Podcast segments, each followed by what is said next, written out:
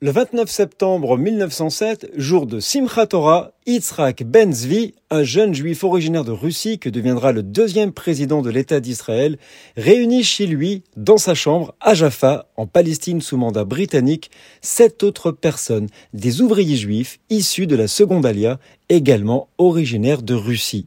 Ensemble, ils créent un groupe d'autodéfense, Bar Giora, nom donné en référence d'un des dirigeants de la grande révolte des Juifs contre les Romains qui avait pour devise Dans le sang et le feu, la Judée est tombée, dans le sang et le feu, la Judée ressuscitera.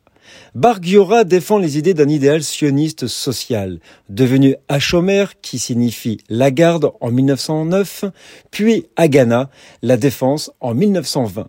Ce groupe s'applique à protéger les implantations sionistes bien avant que soit créée l'armée de défense d'Israël, Tsahal. En 1931, une scission intervient et aboutit à la création de l'organisation militaire nationale, l'Irgun, par Menachem Begin et Yitzhak Shamir, qui préconise des actions militaires pour en finir avec la tutelle britannique sur le territoire promis. Nous sommes le 29 septembre.